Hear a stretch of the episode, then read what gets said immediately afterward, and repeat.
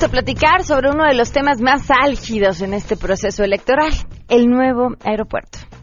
No hay sustento hasta ahorita de parte del gobierno federal respecto a que iniciando las funciones del nuevo aeropuerto ya requiera de atender una demanda de casi 70 millones de pasajeros.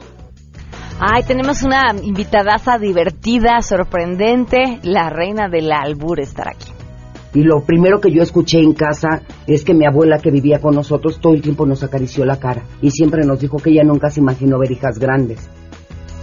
Tenemos buenas noticias, el resumen de tecnología con Andrés Costes y más. Quédense con nosotros, así arrancamos a todo terreno. MBS Radio presenta a Pamela Cerdeira en A Todo Terreno, donde la noticia eres tú.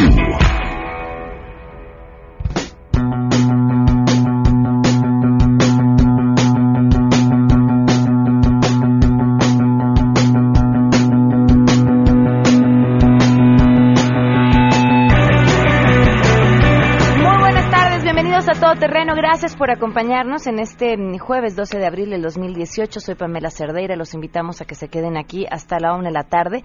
Tenemos mucho que compartir y de qué estar platicando. El teléfono en cabina 5166-1025, el número de WhatsApp 55 33 32 95 85. Además, en Twitter y en Facebook me encuentran como Pam Cerdeira. Estaré atenta a sus comentarios. La pregunta el día de hoy, claro, por supuesto, tiene que ver con la invitada que escucharán más adelante. ¿Creen que el albur es parte de nuestra identidad? Queremos conocer tu opinión a todo terreno. Yo soy el chico temido de la vecindad. ¿Crees que el albur es parte importante de nuestra identidad nacional? Sí, el albur es este, una parte de la idiosincrasia del mexicano. Así se, se entienden y, y, pues uno entiende las cosas. Pero sí, sí, sí es parte de, del mexicano y pues creo que la mayoría de la gente lo entiende. Yo creo que sí forma parte de la identidad de los mexicanos y nos divertimos mucho con él. Ah, pues porque eso nos distingue a los mexicanos. Somos famosos en todo el mundo precisamente por eso, porque somos, somos buenos para el albur. Ojales blancos y atrás de ti. Si tú me cuentas los pliegues, verás que siempre uso tres. Te echo de menos pelona con tus medias rosas tu falda ye. Mi novia ya no es Virginia, Quintina ni Paz. Ahora saco a Excrementina, la saco a pasear. De verdad les ofrezco una disculpa, estoy hasta sonrojada. El programa de hoy será colorido, es todo lo que les puedo decir sobre, sobre esto. Ya, ya, ya, ya, ya, ya. Matemos la canción, vamos a otro tema. Hoy se cumplen siete meses con doce días, siete meses con doce días del feminicidio de Victoria Pamela Salas Martínez. Siete meses con doce días que una familia no tiene justicia. Poquito, poquito menos de esos siete meses con doce días que la Procuraduría Capitalina ha sido incapaz de tomar la llamada para explicar toda la serie de irregularidades que se dieron con este caso y que se siguen dando con este caso. Nada más eh, por recordar una de ellas, el procurador que en su momento salió a decir que el principal eh, sospechoso ya se había girado una ficha a la Interpol para que fuera localizado. Y pues en la Interpol la ficha no está. La solicitud de información a la Procuraduría Capitalina sobre el documento que demuestre que se solicitó eh, esa ficha y la respuesta de no, no contamos, no contamos con esa información. Siete meses con doce días.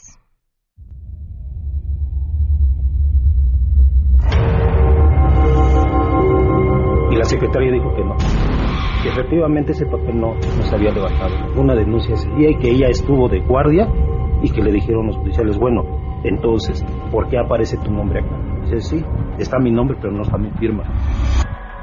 Victoria Puente, nada.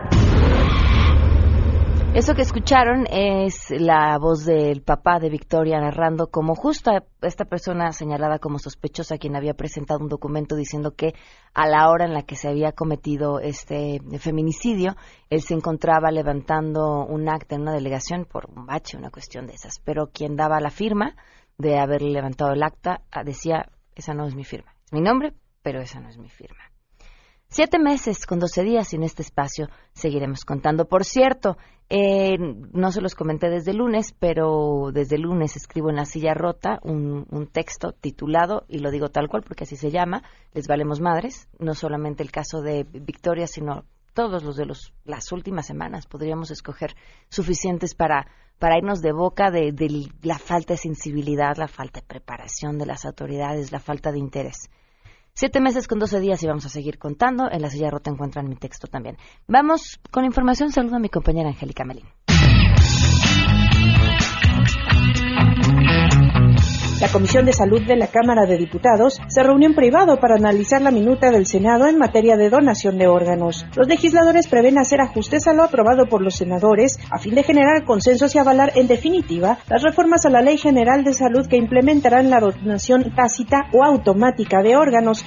Esto, a menos que la persona exprese su negativa a que las autoridades dispongan de sus órganos, tejidos y células con fines de donación. Los senadores determinaron que la donación debe ser voluntaria y lícita lo anterior para evitar el tráfico ilegal de órganos. Establece que quienes no deseen donar deberán expresarlo en un escrito firmado o bien podrá constar en documentos públicos o electrónicos de los que dispongan la Secretaría de Salud e instituciones de salud de los estados. Este tema podría discutirse en breve en el Pleno de San Lázaro, informó Angélica Melín.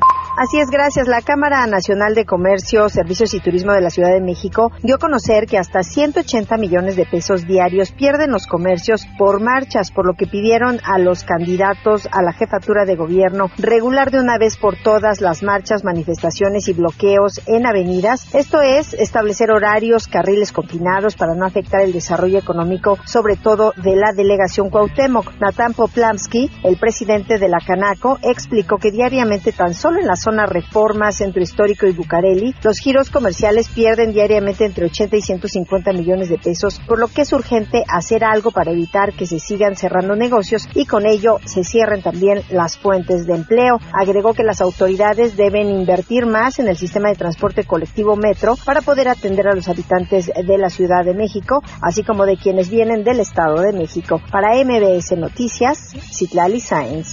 Esta mañana Pancha recorrió diversas unidades habitacionales en la capital mexicana. Ahí arremetió contra la mafia inmobiliaria que acapara espacios privilegiados y vio con urgencia la necesidad de hacer reformas de ley y habló de parte de las que serán sus reformas estructurales. Sí, Pancha quiere que los nuevos condominios de esta ciudad tengan estructura para que los dueños puedan tener espacios dignos para las mascotas. Que ya estuvo bueno que los caninos vivan en los penthouse de cada edificio, es decir, que hagan puras asambleas de tinacos porque son perros de azotea. Bajo este razonamiento, la canina aspirante independiente dijo que para ir en armonía propondrá una iniciativa preferente con la que creará una nueva ley de condóminos y de desarrollo inmobiliario. Ahí exigirá que condominio que no tenga espacios para perros penalicen a los vecinos que tienen mascotas confinadas en espacios pequeños. Los desarrolladores deberán disponer construir jardines donde puedan habitar las mascotas con un sano resguardo. Con esto, Pancha pretende abatir la mordida de administradores de condominios que se hacen de la vista gorda a quienes tienen mascotas. Gracias, el Centro de Comando C5 de la Ciudad de México descartó que la madrugada de este jueves se haya activado algún altavoz para emitir el sistema de alerta sísmica. El C5 revisa con autoridades de la delegación Iztapalapa lo sucedido en la colonia Escandón 201, donde se reportó la supuesta falla de los altavoces de la zona. El C5 subrayó que la emisión de alerta sísmica a través de un solo altavoz no es posible, ya que no es un alertamiento seccionado, por lo que una vez que se activa, suenan todos los altavoces de la Ciudad de México. Este solo podrá sonar cuando el sistema de alerta sísmico mexicano se active ante la amenaza de un movimiento telúrico. Finalmente, el C5 pidió a la ciudadanía no utilizar el sonido del sistema de alerta sísmica en cualquier tipo de simulacro o de manera indebida, ya que cualquier mal uso de este sonido es sancionado conforme a la Ley de Cultura Cívica de la Ciudad de México. Informó Juan Carlos Alarcón.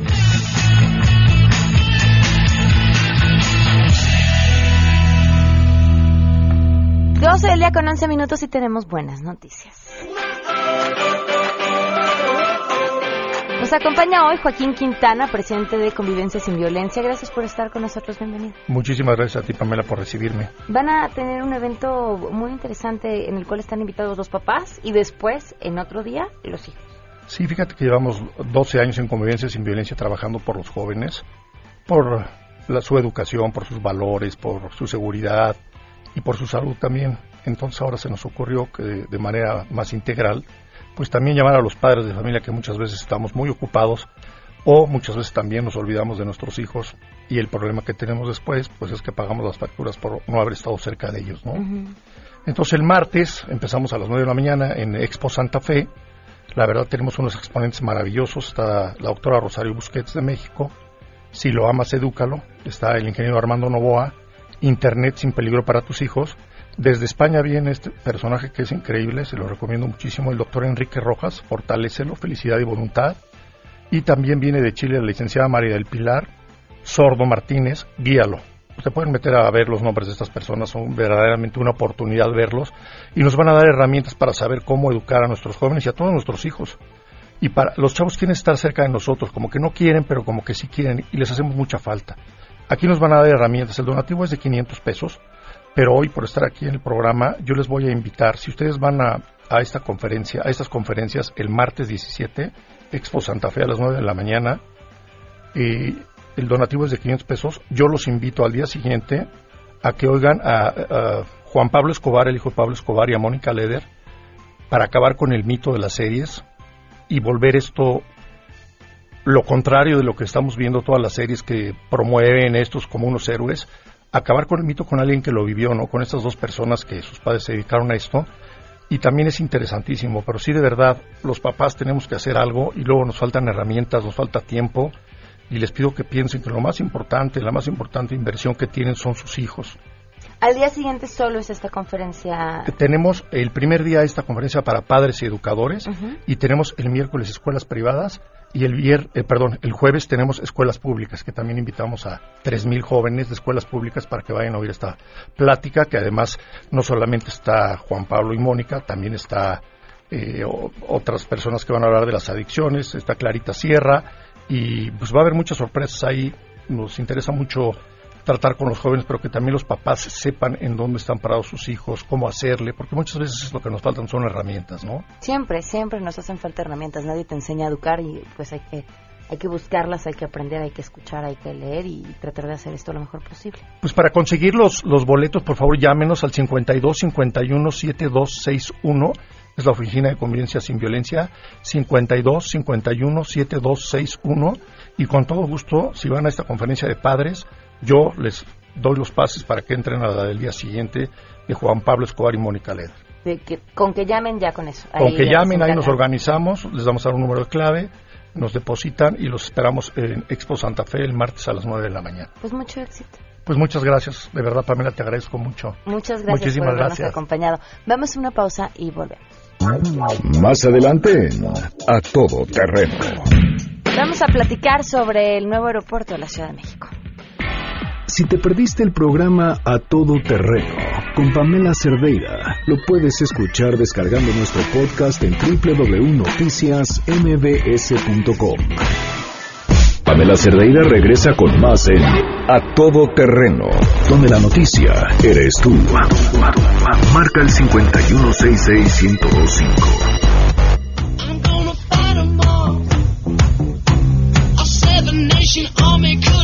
12 del día con 19 minutos, continuemos a todo terreno. Sin duda, pues el aeropuerto es uno de los temas más tocados en el por, el momento en el que estamos viviendo. Y pues la mayoría de los ciudadanos estamos en, en el limbo y volteamos a decir, bueno, ¿y, y quién, quién nos está diciendo la verdad? O, cuánto de lo que nos están diciendo de un lado y del otro es absolutamente cierto. Y para esto hay que escuchar diferentes voces, diferentes puntos de vista, buscarlos de la manera más independiente posible. Buscamos, por cierto, para, para platicar el día de hoy a la gente del nuevo aeropuerto y la respuesta fue que por temas por asuntos electorales no podían este, tomarnos la llamada ni venir a platicar, lo cual me pareció extrañísimo, porque pues no venían a hacer eh, propaganda ni a hablar bien de nadie, sino simplemente explicar cómo está este proyecto. Pero, pero bueno, así fue. Le agradezco enormemente al diputado Rafael Hernández Soriano que nos acompañe justamente para hablar sobre el nuevo aeropuerto. Bienvenido, gracias por estar aquí. Gracias, gracias a ti por la invitación, Pamela. ¿Cómo lo ves? ¿Cuál es tu punto de vista? Eh, primero agradecer la invitación, señalar que en el Congreso hemos escuchado a muchas voces académicos, especialistas en diferentes temas para tener una visión holística, integral del proyecto y ha habido diferencias entre las bancadas, pues en la comisión especial están todas las bancadas, incluidas las que están en el gobierno federal y son quienes se, encargan de la construcción del aeropuerto. Señalar eh, que la posición nuestra es que el aeropuerto es necesario. Es necesario un nuevo aeropuerto porque el actual ya está súper saturado, representa un factor de empobrecimiento incluso para la zona oriente. Hay estudios que lo comprueban así, ha sido como que está deteniendo eh, un probable desarrollo económico. ¿Por, ¿Por qué el aeropuerto, al contrario, debería de representar un potencial de crecimiento para desarrollar una serie de negocios y situaciones a su alrededor. Pues porque se volvió un ecosistema cerrado. El aeropuerto, quienes conocemos, quienes lo hemos visitado, sabemos que está totalmente cerrado. Sales y inmediatamente te vas eh, a las eh, arterias de mayor velocidad, al viaducto, bueno, entre comillas, mayor velocidad, etcétera. Y quienes están alrededor, los vecinos, de por lo menos 32 colonias que hemos eh, dialogado con ellos, yo soy representante de ese distrito electoral, eh, pues no pueden construir más de tres pisos porque hay eh, por el uso aeroportuario eh, no pueden construir más arriba, entonces no pueden aprovechar de mejor forma su plusvalía. Y la zona oriente se ha vuelto eh, pues una zona con poca, baja movilidad, es de las que más tarda la población en salir a sus escuelas, a sus trabajos, y precisamente porque el aeropuerto está ahí, se quedó dentro de la ciudad. Eh, entonces, para nosotros representa una oportunidad la mudanza del aeropuerto para subsanar esas deficiencias que pueden ayudar en movilidad, en desarrollo económico, en servicios que no tiene la zona oriente, como la atención de tercer nivel en términos de salud, eh, una ciudad eh, universitaria de Oriente, porque las demás están en el sur de la ciudad. esta ciudad le debe a la zona oriente, se ha desarrollado en el sur, en el poniente, en el subponiente y un poco en el norte la zona industrial y el oriente se ha convertido en un gran dormitorio. A eso nos referimos cuando puede ser una gran oportunidad. Además, Pamela, el aeropuerto actual es uno de los mayores riesgos civiles ya por eh, oh. las operaciones de despegue y aterrizaje. Hay una en promedio en las horas pico cada menos de un minuto, ya rebasando los estándares internacionales. Por eso es importante un nuevo aeropuerto, pero no cualquier aeropuerto. Un aeropuerto pues que conviva con un sistema aeroportuario nacional, como el aeropuerto de Monterrey, de Guadalajara, etcétera.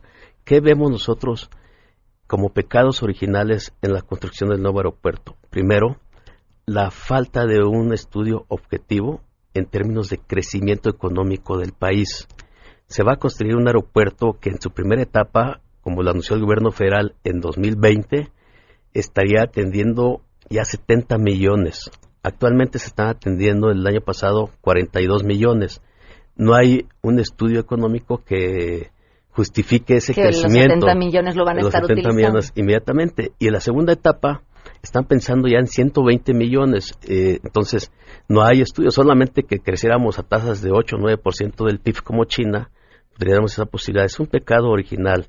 Eh, en diseño, tal vez otro pecado original, porque le compraron al arquitecto Foster y a Romero un proyecto arquitectónico precisamente pensado en esa capacidad eh, y que va a estar subutilizado. Le está, costando trabajo aterrizar el proyecto de la obra eh, en estos terrenos y es otro pecado. Eh, hay aeropuertos en, como el Charles de Gaulle, el Atlanta, que son los más grandes del mundo, que comenzaron a funcionar en los 70 y que van avanzando progresivamente conforme avanza la economía de sus países y la demanda. No construyeron un aeropuerto del 70 para eh, llegar a su máxima capacidad del 2000 porque es un desperdicio de recursos y cuando a veces yo he declarado que puede convertirse en un elefante blanco es precisamente la subutilización.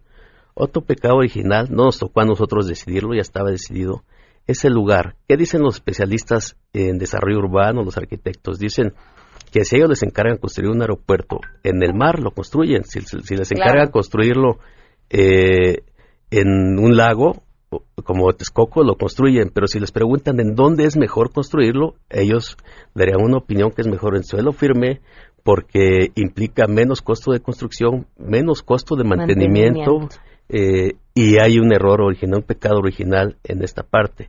Otra cuestión que es gravísima es que cuando se construyó el aeropuerto, en el, se dio a conocer el proyecto del inicio el 3 de septiembre de 2014, no existía la manifestación de impacto ambiental, eh, que tiene como reglas eh, pensar en que si va a haber un daño en el exterior de la obra, se vaya mitigando, se vayan proponiendo medidas de mitigación y hoy vemos ya efectos desde este momento en la obra que el Grupo Aeroportuario no ha dado muestras de querer resarcirlos o atenderlos. Por ejemplo, se están sacando millones de metros cúbicos de lodo salitroso eh, hacia el exterior, se están depositando en municipios del exterior, fundamentalmente en Texcoco, en San Nicolás de la Minca, San Diego, San Miguel, y son millones de metros cúbicos que deben de atender normas que no están cumpliendo. Eh, se está afectando sitios arqueológicos, nosotros acudimos con funcionarios de Lina hace un par de meses en el Cerro de las Cuevas de Petlostoc. Eh, se dañó ya un centro ceremonial y no hay consecuencias. Está en la punta del cerro este centro ceremonial del, Cerro de las Cuevas y está funcionando tres minas alrededor. Quedó como cuando en una fiesta comienzan a rebanar el pastel y queda el centro nada más. Arriba quedó el 60% del centro ceremonial, desafortunadamente el otro 40% ya fue destruido y nosotros le estamos pidiendo a, las autoridades de desarrollo de la obra que se hagan responsables, es su responsabilidad. Pues no han, en este momento no han resguardado esa parte. Otra cuestión es que inició, iniciaron decenas de minas a utilizar explosivos y todavía algunas de ellas lo están haciendo cercanas a las zonas poblacionales, dañando el patrimonio de la gente. Sus casas están están eh, en riesgo, incluso pues puede ser sus vidas por esta cuestión. Eh, lo hemos detectado, nosotros lo hemos eh, denunciado en el Cerro Gordos, eh, San Martín de las Pirámides, en San Juan de Otihuacán, en el Cerro del, del Tamayo, del Tamayón. hemos detectado, le hemos denunciado esto, no lo han atendido. Hemos, y bueno, estas minas utilizaron desde hasta diciembre del año pasado explosivos eh, de muy potentes, C4 y otros tipos de explosivos eh, en polvo en, estas, en la explotación de basalto, porque la obra fundamentalmente va a utilizar tesontle, más de 64 millones de metros cúbicos, y basalto una cantidad similar. Eh, para eso tienen que destruir el entorno, pero están haciéndolo ilegalmente. Y las autoridades que están obligadas a vigilar que se haga adecuadamente no han hecho nada por eso. Recientemente, desafortunadamente, también hemos detectado que hay utilización de combustible robado en el transporte que está surtiendo al aeropuerto y cuyos transportistas están siendo pagados con dinero público. Eh, estuvimos el viernes pasado con la Procuraduría del Estado de México, la Federal, Grupo Aeroportuario, enfrente de la evidencia exigiéndoles que tomaran medidas. En primer lugar, yo diría al sentido común sería cancelemos el contrato de la empresa que está surtiendo. Segundo, investiguemos qué sindicatos son los que están comprando y tomar medidas. Lo que hicieron fue eh, decir que no era su responsabilidad, que ellos no pueden investigar y se retiraron casi prácticamente huyendo. Yo digo, el aeropuerto sí es, bueno, y, otro tema que el, público ha escuchado recurrentemente es el financiamiento. Yo inicié en, presidiendo la comisión exigiendo transparencia en el financiamiento. El presidente Peña eh, anunció que costaría 13 mil millones de dólares, 169 mil millones de pesos. Un año y medio después, en el Congreso, el año pasado, el, la Auditoría Superior de la Federación nos señaló que ese costo ya se había rebasado por mucho, que ya iba arriba de 212 mil millones de pesos, que son las cuentas que nosotros teníamos, y que al ritmo en que se estaba desarrollando la obra no se iba a terminar en el 2020, el 20 de octubre del 2020, como lo había denunciado el Ejecutivo. El encargado de la obra, el licenciado Patiño, lo negó, dijo que no era cierto, que no iba a pasar eso. Sin embargo, cuatro meses después, hace un mes aproximadamente, sale a dar una entrevista, una conferencia muy amplia, con el vocero de presidencia decir que ya van arriba de los 250 mil millones de pesos, eh, y, pero que le está dando garantías a los inversionistas. Es decir, ¿qué tan eh, avanzada está ahora? Va muy abajo, eh, tiene sus. Por la, la, parten por lo menos en 11 obras principales, las pistas, el edificio terminal, la torre de control, eh, el sistema hidráulico que está alrededor, y algunas de estas piezas van al 50%, otras al 20%, otras al 30%. Y el, nosotros solicitamos al auditor, porque es quien tiene las herramientas, quisiera la auditoría de gestión y de avance de infraestructura, de gestión financiera y de avance de infraestructura. En la gestión financiera hay opacidad porque hay dos fideicomisos, uno eh, público, que es con el presupuesto que se le aprueba del Congreso, y otro privado, que son las líneas de crédito internacional, más la tarifa de uso aeroportuario, el TUA. Por ser privado, eh, las autoridades dicen, no, puede ser auditado, no me lo pueden auditar, no dan información. Entonces el auditor dice, no me dieron la información, con lo que tengo disponible dio esas dos afirmaciones y decía, la segunda afirmación es, no van a, no van a terminar la obra. La única forma en que pudieran terminarla es inyectándole más dinero para que se acelerara. Y inyectarle dinero no es, no es cientos de miles de pesos. Eh, otra pues, verdad a medias, una verdad a medias que es preocupante, es que cuando se presenta el proyecto, quienes están a cargo de la obra, Grupo Aeroportuario, eh, SCT, con Ruiz Esparza, que no, no da una del secretario, eh, la anuncian sin todo lo adyacente, sin considerar los costos, por ejemplo, de comunicación. ¿En qué transporte va a llegar, va a llegar la gente? ¿En Metrobús, en metro, en monorriel? ¿Qué caminos van a construir segundos pisos? cuando se inició, se inició en un plan de intercomunicación, que es fundamental, es otra cuestión fundamental, pero además cuando hablan de 13 mil, ahora ya hablan de 13 mil 300 millones, no sé de dónde sacaron los 300, no están considerando estos costos de interconexión, no están considerando que ya va más de 20 mil millones de pesos invertidos hasta, hasta hoy para sacar lo que antes estaba dentro del polígono donde está construyéndose la obra, que eran espejos de agua que evitan que la Ciudad de México se inunde y que son obras monumentales eh, que debería hidráulica. ¿Qué, va, ¿Qué va a pasar con esa agua? Pues, ¿Qué va a pasar con el agua que originalmente estaba ahí? ¿A dónde se va a ir? ¿Cómo, cómo lo resuelven eh, a, nivel es un de ingeniería? De... Es que es un riesgo, la, la van a sacar con bombas eh, que ya están construyendo para que todo el agua que caiga de las lluvias inmediatamente echarla al exterior. Nosotros sabemos que si hay menos superficie para generar los lagos artificiales con estas aguas, pues hay más riesgo de que se inunde la Ciudad de México.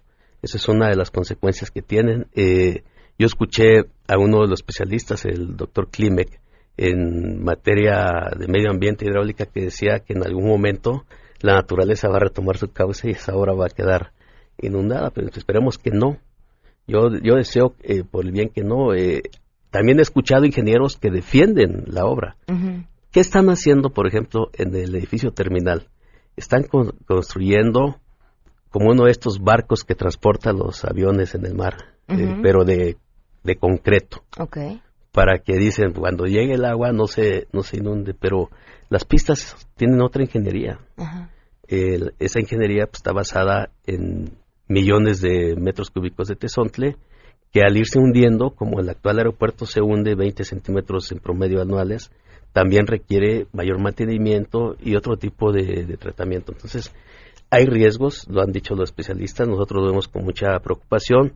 Dicen, en contraparte, los ingenieros que están a cargo del aeropuerto, de la obra, que son riesgos que en términos de ingeniería sí pueden atenderse.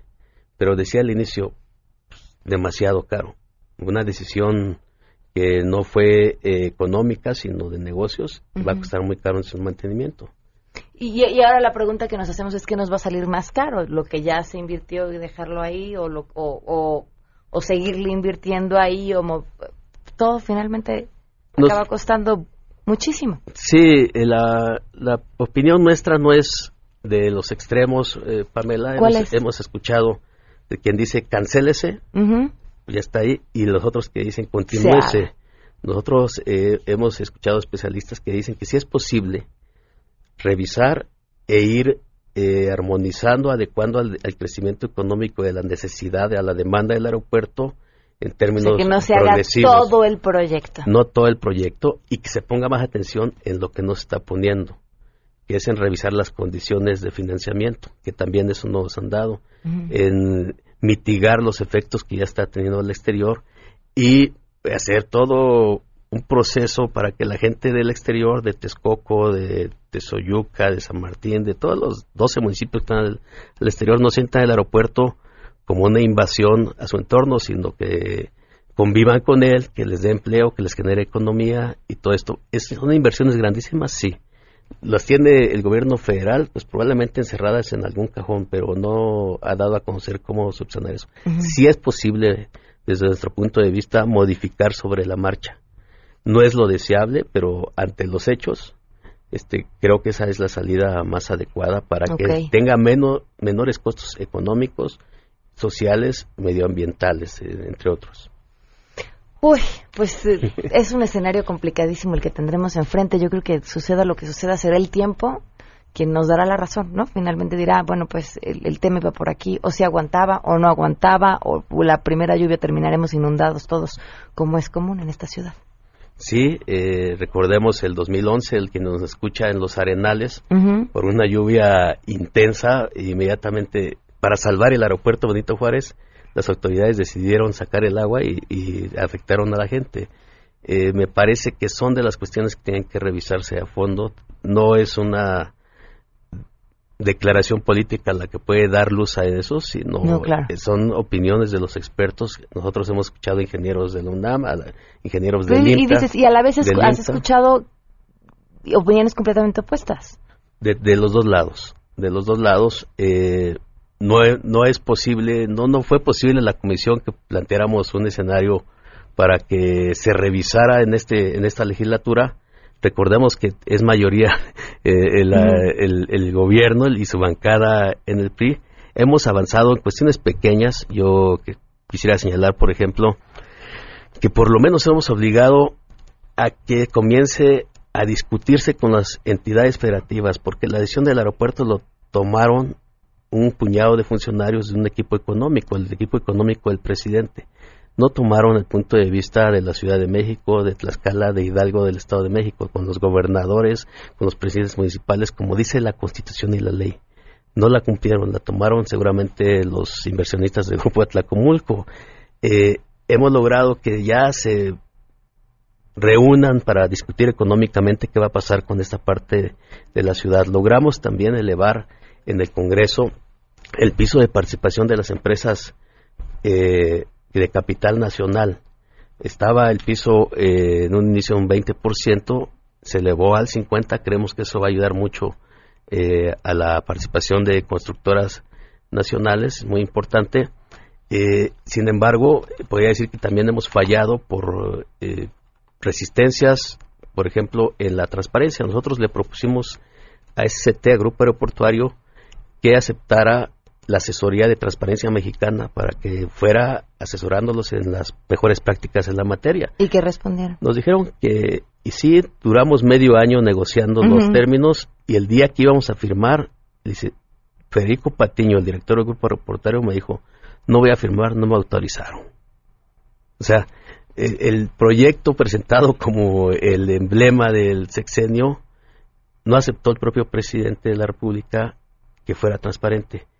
Y ahora quien dicen que han avanzado, pues sí, han avanzado porque hemos, eh, los hemos obligado, pero los documentos esenciales que son los del financiamiento, del flujo de capital que se da de día, no están y es una gran falta en materia de transparencia. Nos llama Antonio Cuenca, analicen más la propuesta del nuevo aeropuerto. En los 50, cuando se creó el primero, dijeron que no serviría y hasta ahora sigue funcionando.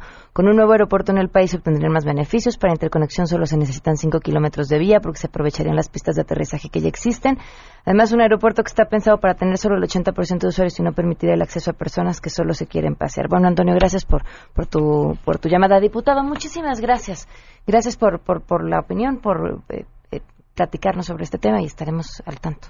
Gracias a ti, Pamela. Ya no hablamos de las ocurrencias como que nos llegaron de mantener el actual y el otro, porque eh, técnicamente no tienen sustento y lo que buscan esas separación eh, de dos aeropuertos que como iban en una distancia muy pequeña, lo terminarían pagando los usuarios por el tiempo, el boletaje doble y, por ejemplo, yo recuerdo que el autor de esa ocurrencia decía, vamos a construir un segundo piso para que las maletas vayan de un lugar a otro. Eh, tiene gastos eh, que serían este mucho mayores a, a lo que la solución que pretenden plantear. Muchísimas gracias. Vamos a una pausa y volvemos.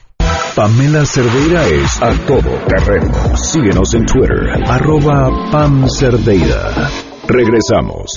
Pamela Cerdeira está de regreso en A Todo Terreno.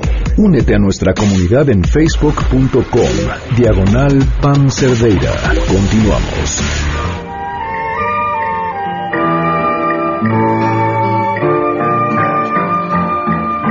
Una indita muy chula tenía su anafre en una banqueta.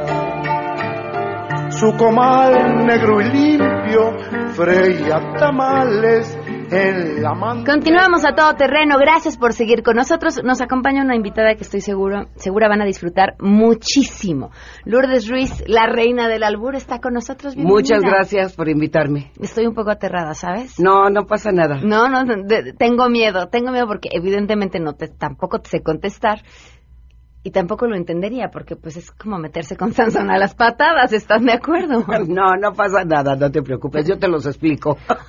ok, a ver, cuéntame, eh, Lourdes, cuéntame un poco de tu vida, eh, de, de- Estoy cometiendo algún autogol mientras... Ah, es que te ríes y digo, ay, Dios mío, seguro estoy haciendo alguna borrada. Eh, ¿Cómo...? Cuéntame tu historia. Mi historia. ¿Dónde naciste? Yo nací en el barrio de Tepito, soy oriunda del barrio de Tepito. ¿A qué se dedicaban tus papás? Mis papás eran comerciantes y siguen siendo comerciantes, yo sigo siendo comerciante. ¿Cuántos hermanos tienes? Eh, seis, en la actualidad éramos ocho hermanos. Ok, ¿qué edad entre, entre los ocho, en qué lugar te encontrabas? Eh, soy la tercera. ¿Cuántas mujeres y cuántos Cuatro hombres y cuatro mujeres. Ok, ¿qué les pasó a tus hermanos que fallecieron? Este, pues fallecieron.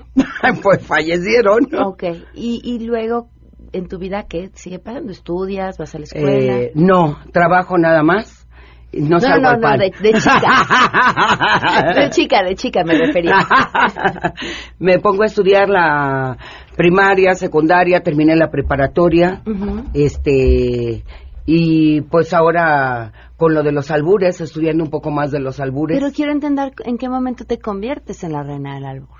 eh, como en el 97 más o menos fue. ¿Qué fue lo que sucedió? Eh, me invitan a un concurso que se llamó Trompos contra Pirinolas, donde eran hombres y mujeres. Empezamos a, este, a eliminar a los hombres, seguimos entre nosotras las mujeres, terminé con mis compañeras y seguí con el público. A partir de ahí empiezan a invitarme a diferentes concursos de albures y igual salgo invicta, pero la gente empieza a querer tener conocimiento más del tema y pues entonces la gente me pone a estudiar a mí los albures porque empiezan a pedir tesis para las universidades ya de carrera, de licenciatura. Hay un- una tesis, la una este de doctorado, esa está en Londres, es de de una de Londres, este también muy buena de medicina y ya, así que empiezo a investigar mucho más de los albures. Ahora, ¿siempre supiste que tenías una habilidad para el doble sentido? Mm, más bien como que tenía una picardía yo, porque por ejemplo yo cuando tenía como siete, ocho años empiezo a leer este en las defensas de las camionetas eh, entre Melón y Melambes y había puntos suspensivos, pero yo como que entendía que era este algo de picardía pero no entendía qué querían decir esos puntos suspensivos. Entonces, este, tenía yo unos amiguitos que vi- vendían sus papás nieve afuera de donde yo vivía y ellos se albureaban mucho, se reían de todas las palabras que decían, todo el tiempo estaban riéndose y yo les preguntaba de qué se ríen, qué fue lo que dijeron, a ver, explícame. Y me decían, eres mujer, estás muy chica, después cuando crezcas te explicamos. Y yo insistí tanto que cuando me empezaron a explicar dije, de aquí soy, yo tengo que aprender a hablar igual. Porque mi primer lección que yo tuve con ellos fue escuchar. Todo el mundo oímos, pero pocos escuchamos. Y cuando yo empecé a escuchar me empecé a divertir. Y lo primero que yo escuché en casa es que mi abuela que vivía con nosotros todo el tiempo nos acarició la cara y siempre nos dijo que ella nunca se imaginó ver hijas grandes. Y yo decía, pues de aquí soy, es mi maestra.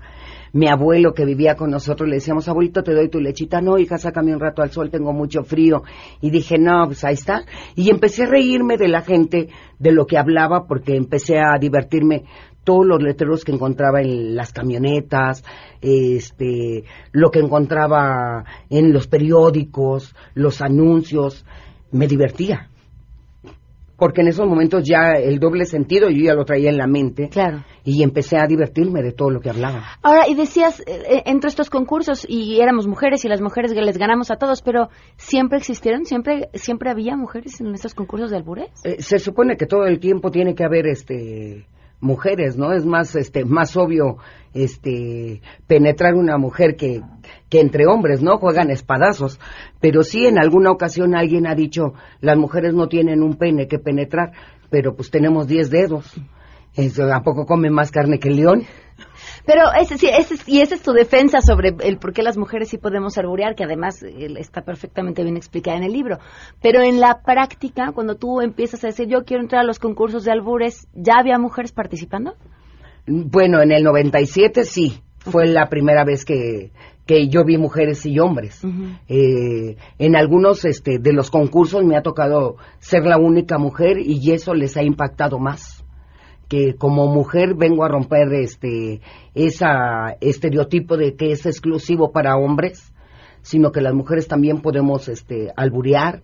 Eh, es que somos iguales hombres y mujeres somos exactamente iguales.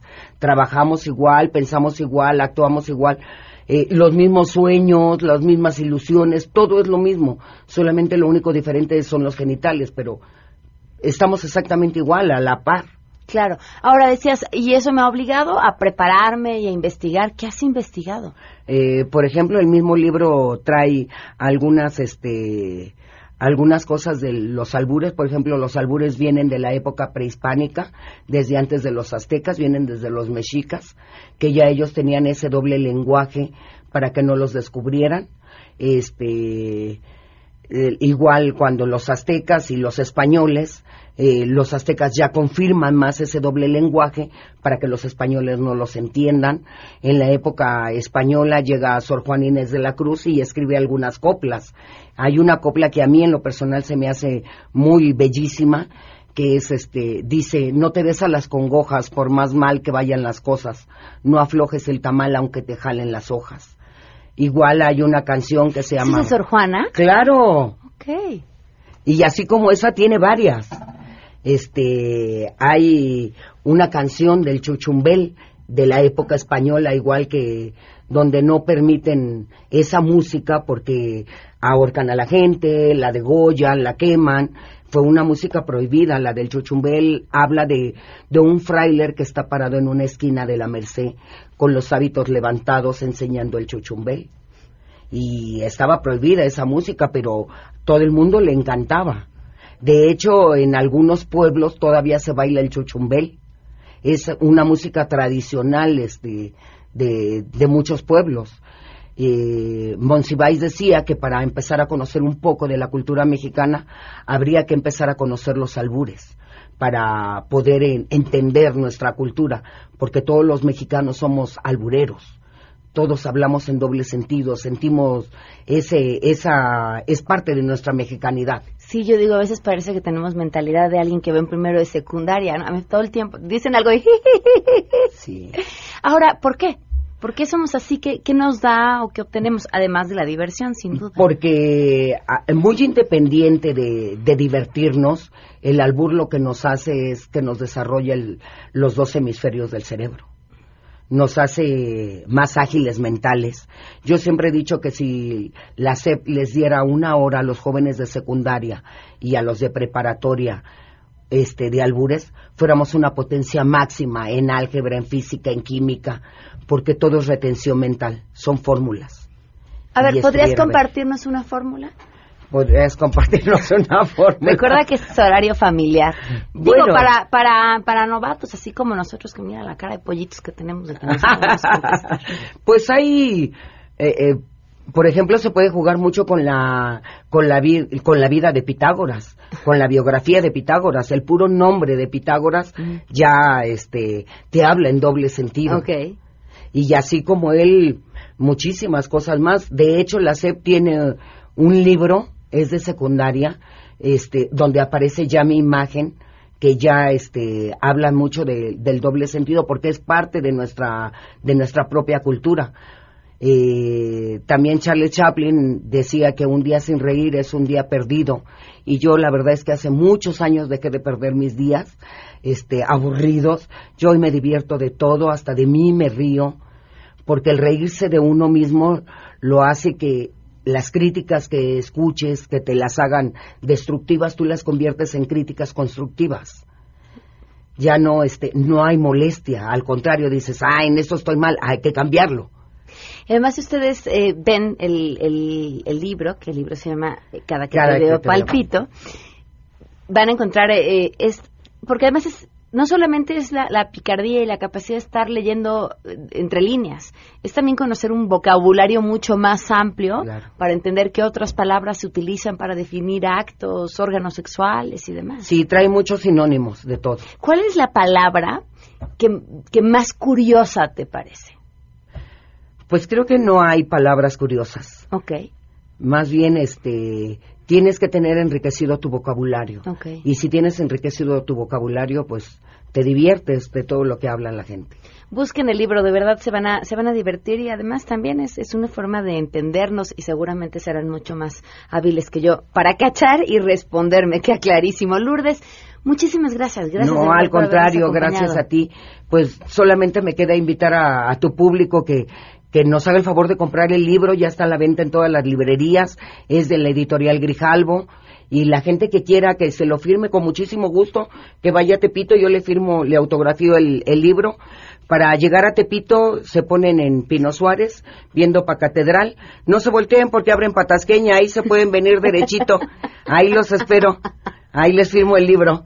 Muchísimas gracias. Gracias. Eres un encanto, de verdad un placer poder conocerte y platicar contigo. Muchas gracias. Gracias. Vamos a una pausa. Aros, argollas, medallas podías adquirir.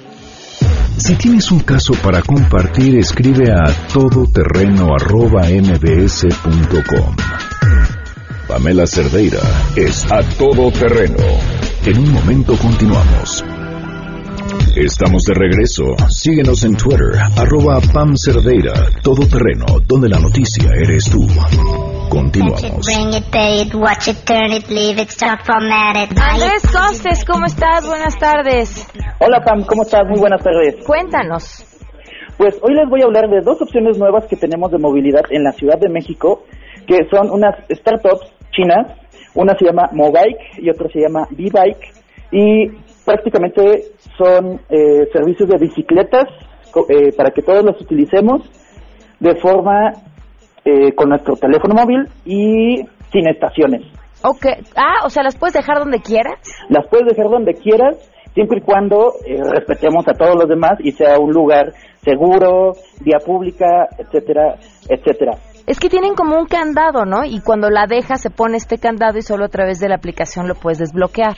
Exactamente, la forma en la que funcionan eh, de una forma muy rápida es ustedes pueden o reservar la bicicleta o en el momento que ustedes la tienen tiene un código QR en el manubrio y en, el, en la salpicadera trasera ustedes entran a su aplicación ponen desbloquear bicicleta leen ese código y les desactiva el candado y comienza su recorrido ambas marcas tienen diferentes diferentes políticas pero prácticamente funcionan igual. Entonces, ustedes hacen su recorrido, después que llegan al lugar que, quieren, la dejan, vuelven a poner el candado y su aplicación habrá terminado el viaje. ¿Cuánto cuestan, Costes?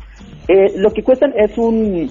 Son muy similares las dos. Por ejemplo, Mobike pide un depósito de 299 pesos, pero puedes tener recorridos de 5 pesos. 5 pesos el, cada 30 minutos. O otra opción que tienen es eh, mensual, son 49 pesos. Y eh, B-Bike tiene una opción semestral de 229 pesos y ambas, el plan anual cuesta 399 pesos. ¡Wow! Ok. Bastante interesante. Están disponibles eh, pueden bajar ambas aplicaciones para eh, iPhone o, perdón, para iOS o Android. Ok. Y desde ahí ustedes dan de alta su tarjeta, todo es todo es a, eh, a través de su dispositivo móvil. Oye, Costes, tu Twitter para que te sigan. Mi Twitter, arroba el costes, y ahí nos seguimos leyendo y cualquier duda, ahí comunicamos con V-Bike o Mobike. Muchísimas gracias. Hasta Adiós, luego. Costes. Nos vamos, se quedan en mesa para todos. Soy Pamela Cerdeira y mañana es viernes. MBS Radio presentó a Pamela Cerdeira en A Todo Terreno. Te esperamos en la siguiente emisión, A Todo Terreno, donde la noticia eres tú. MBS Radio, en entretenimiento, estamos contigo.